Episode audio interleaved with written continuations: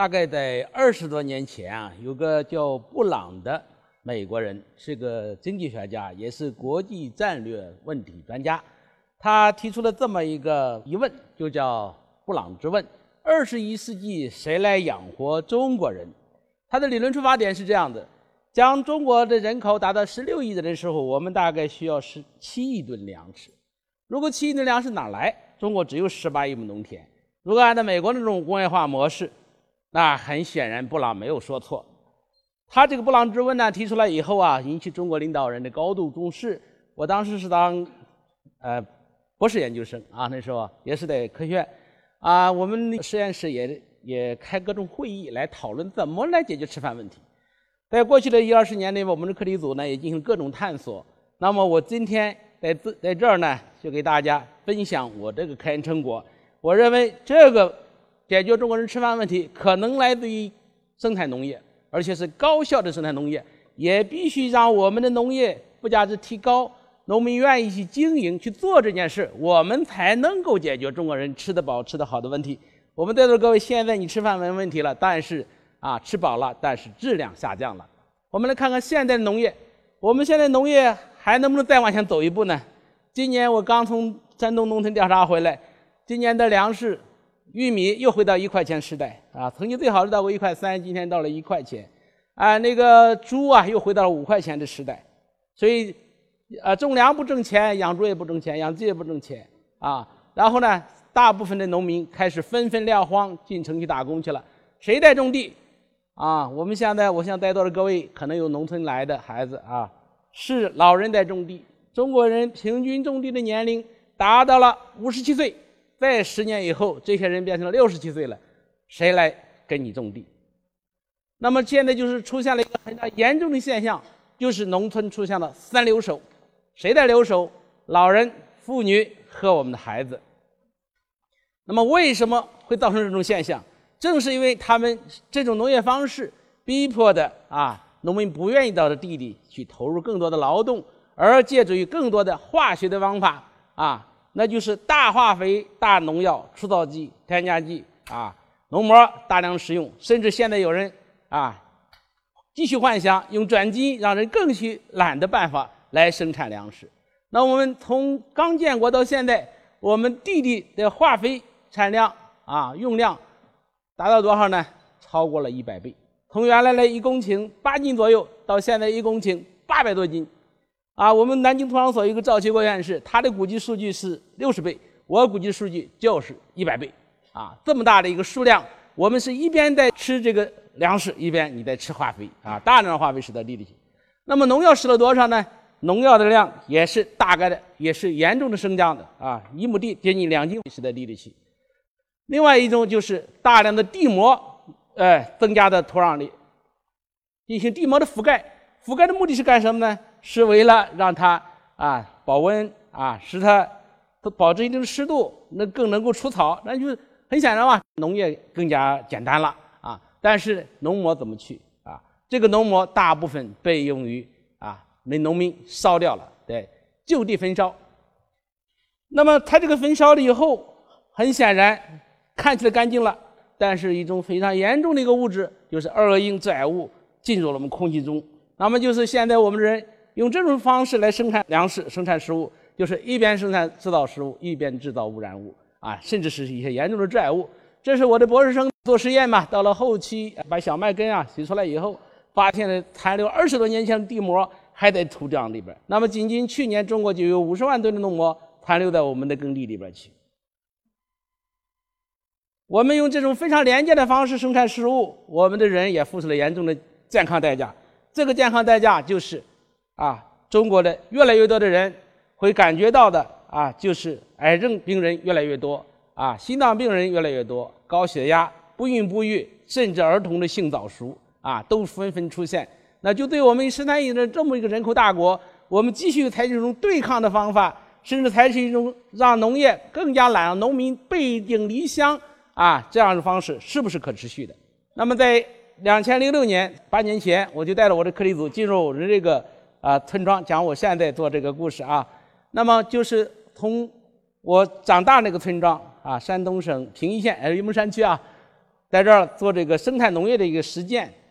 这是我们刚开始去的地呃时时候，这个现在这个村庄还是这样，这个河流已经严重污染了啊，这个水达到了劣五类水，根本不能喝。但当我小的时候，这儿呢是银沙滩，两边呢是本地的森林群落，里边各种鸟啊，然后水里边呢有鱼有虾，这水捧起来就能喝，就相当于现在的一二级水。非常遗憾。现在这个水变成了一个臭水沟，不能喝了。现在的农民开始去买水喝啊。德源项目，就德国人支持我们啊，中国农民啊建的自来水管打出来的水也不能喝了。那么怎么断？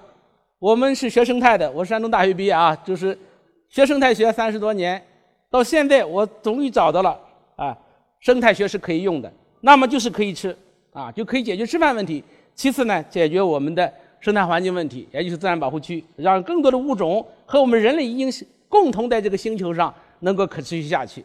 那么我们现在来做这个实验呢，基本上就是用一些，呃，用物种，啊，做用一些物种来，啊，这些物种大家都在讲高科技，高科技，什么是高科技？我认为现在的最高的科技是物种，人类不可能制造一个物种出来，但是这些物种它现在就在这儿。大家看这看这张图片。如果我们用这样的图片啊，如果解决我们吃饭问题就很简单了。看看这里好多东西都是可以吃的，牛是不是可以吃，鹅是不是能吃啊，啊鱼啊，然后玉米啊，这里有藕啊，这儿还有鸡啊。当然蚯蚓我们不要人直接吃，你可以喂鸡。所以这都是食物链上的一环一环的啊。那么这些，但现在呢做法的农业就不一样了，他们把它变成很简单啊，然后使它除了害虫，我就拿用农药杀。我大量的秸秆干嘛呢？就直接烧了。去污染了，然后还覆盖地膜，覆盖地膜以后又继续污染环境。那么我们现在使它那个生态让它彻底循环起来，一环一环的啊，把物种借鉴回来，把它们请回来。比如说很简单的一个道理，让你去啊把一堆秸玉米秸秆变成牛肉，我看你用什么技术你也很难做到。但是对牛来讲非常轻松啊，吃下去啊，然后呢就变成牛肉啊，因为它排泄的粪便就是优质的肥料来继续增产。那么还有呢，还可以变能源啊，都很简单，牛粪可以进入沼气池，进入沼气池了以后呢，它就可以啊变成供我们人类可以食用。那这样一个调整呢，啊，我们做了实验看出来，就是牛消耗的饲料，恰恰呢是达达到了这个百分之八十左右是来自于秸秆，是粗饲料。那么这个秸秆恰恰就相对就是我们草原，我们六十亿亩草原才产啊三亿吨的的干物质，就是干草。那我们十八亿亩农田产多少呢？我们恰恰产了七吨的秸秆。那这些秸秆利用起来都可以变成巨大的食物啊！如果我们用这种方法来实现的话，这个我们刚开始的时候，我们的学生在这调查这个村庄啊，很多秸秆堆积在这个街头啊，这是经常能够看到的。而且这个秸秆呢，到时候啊，不但是脏乱差，另外还是安全隐患啊。经常的话，一到春节的时候啊，有些放鞭炮也可以点着。把它养牛以后呢，这个秸秆就把它变成食物了。害虫，那我们怎么控制害虫？现在的办法就是害虫出来了，然后呢打农药。那害虫不断在进化，那我们就在研究更多的农药啊，更多农药，就是使农业越来越多，农药越来越多。但是呢，害虫依然我行我素，第二年依然还照样来。甚至呢，他们为了这个卖更多的农药，我们的好多植保专家都已经啊这个去卖农药去了。啊，告诉农民，要是发现了两头一个一亩地出现两到三只害虫，所以赶紧打农药。如果不打农药，颗粒无收，就吓得我们农民就不断的买更多的农药。他们农药卖出去了，把这生态也破坏了。这是经常能看到这个农村的农田里边很多农药瓶子，到了后期的时候，它害虫依然存在，或者第二年它还会卷土重来。那么我们怎么控制害虫？从源头控制，哎，提前计划生育啊，然后就是两性交配以后的雌虫不能再回到地下产卵。那就是从它的妈妈那辈儿甚至奶奶那辈儿就开始控制了。那么到了后期怎么办呢？就把这个虫子变成了啊这个呃饲料，要去喂养鸡。那同时呢，就我们知道这个农田里边高杆作物还有一些空间是可以利用的。这个利用就是在玉米地里去养鸡。那玉米地里去养鸡的时候，可以把这个有好多的玉米地底下的杂草也被鸡吃掉了，然后抓着虫子喂它，然后再补饲一些饲料。然后使这个农田的这个效益更加提高啊，还可以养鹅，养鹅以后去吃杂草。那我们叫这种模式是叫存粮互作。我们知道以前咱们学农学都知道，是作物与作物之间啊，它们它们之间那个叫间奏套种。那么动物和植物能不能间奏套种啊？这是我们发明的这种一种新的模式，叫测量互作。同时呢，我们还有更多的空间，是中国更多的生态空间啊，比如说六十亿亩的草原，我们在草原上还有养鸡的实验。那么还有我们更多的丰产林下边这些林地的空间都是可以利用。林地的下边呢，这些杂草可以喂鹅啊，然后它的空间可以喂鸡啊。喂养鸡的时候，实际上人捕捕食饲料，它的粪便回到地里去，这个林子又长得很好，那就是丰产林了。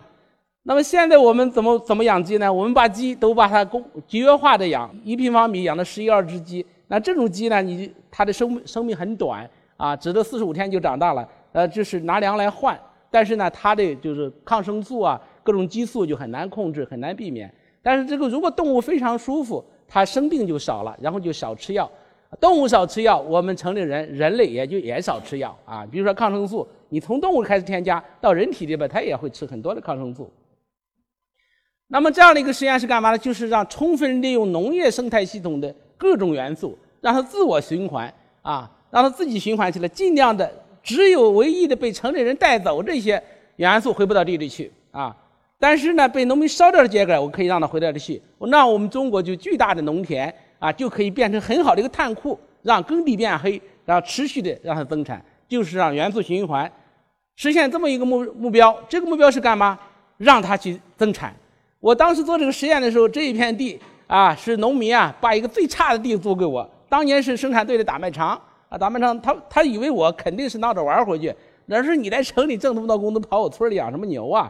啊，他就是把那个呃地啊租给农民只有一百一十块钱，租给我就变成两百六十块钱啊，现在就变成六百多块钱了。他这意思就我不可能做成功，所以把最差的地给我啊，然后呢让我们去去去去去做这个实验啊。可是这个实验做到今天以后，我们非常高兴，农民也彻底服气了。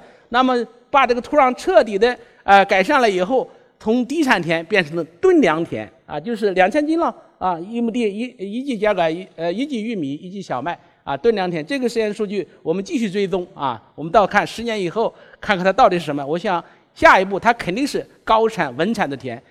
机理是什么？原理什么？很简单，就是土壤是活的。里比基定律大家都学过农学的，可能知道，它以为植物只吸收那么几种矿物元素，不对，土壤里边还有微生物，还有蚯蚓，还有各种动物啊。所以大家可以看到，以前的一个牛很轻易的就可以耕地，现在的牛耕地根本拉不动了。连个十二马力拖拉机都拉不动，为什么呢？因为土壤严重板结。那么土壤松了以后，那么现在它就能够产量就提上来了。那还有一个就是果园，果园里面农田呢打了三十遍农药，那么我们也让它停掉那个农药，这个是个硬骨头啊。那么这样的话，你怎么来保证它的产量啊？今天我们在座的个呃，也有我的研究生、博士生，他们就在这儿做博士论文啊。那么他们这个实验成果呢，在今天也也非常。啊，令人兴奋，也就是首先我们把农药二十多遍农药彻底停下来了，啊，产量呢现在是有一些下降，但是我是希望下一步能够追回它的原来的样子。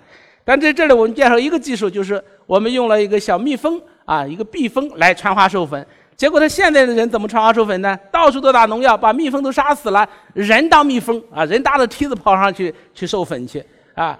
那么这样的工作呢，两口子得要干一个星期干不完。然后小蜜蜂轻轻松松三天所有的活都干完啊，那么这个这就是我们的当年果园的主人蒋光远，他看着这个这么多蜜蜂啊，给他授粉以后，做事率特别高，从来不相信我们科技的人开始就开心的乐了，但是也非常遗憾，他去年四月份也就去世了啊。为什么去世呢？在他之前，他用这种传统的方法，大量的农药施到他的果园。然后污染他地下水，他在喝的地下水，他得了直肠癌死掉了啊。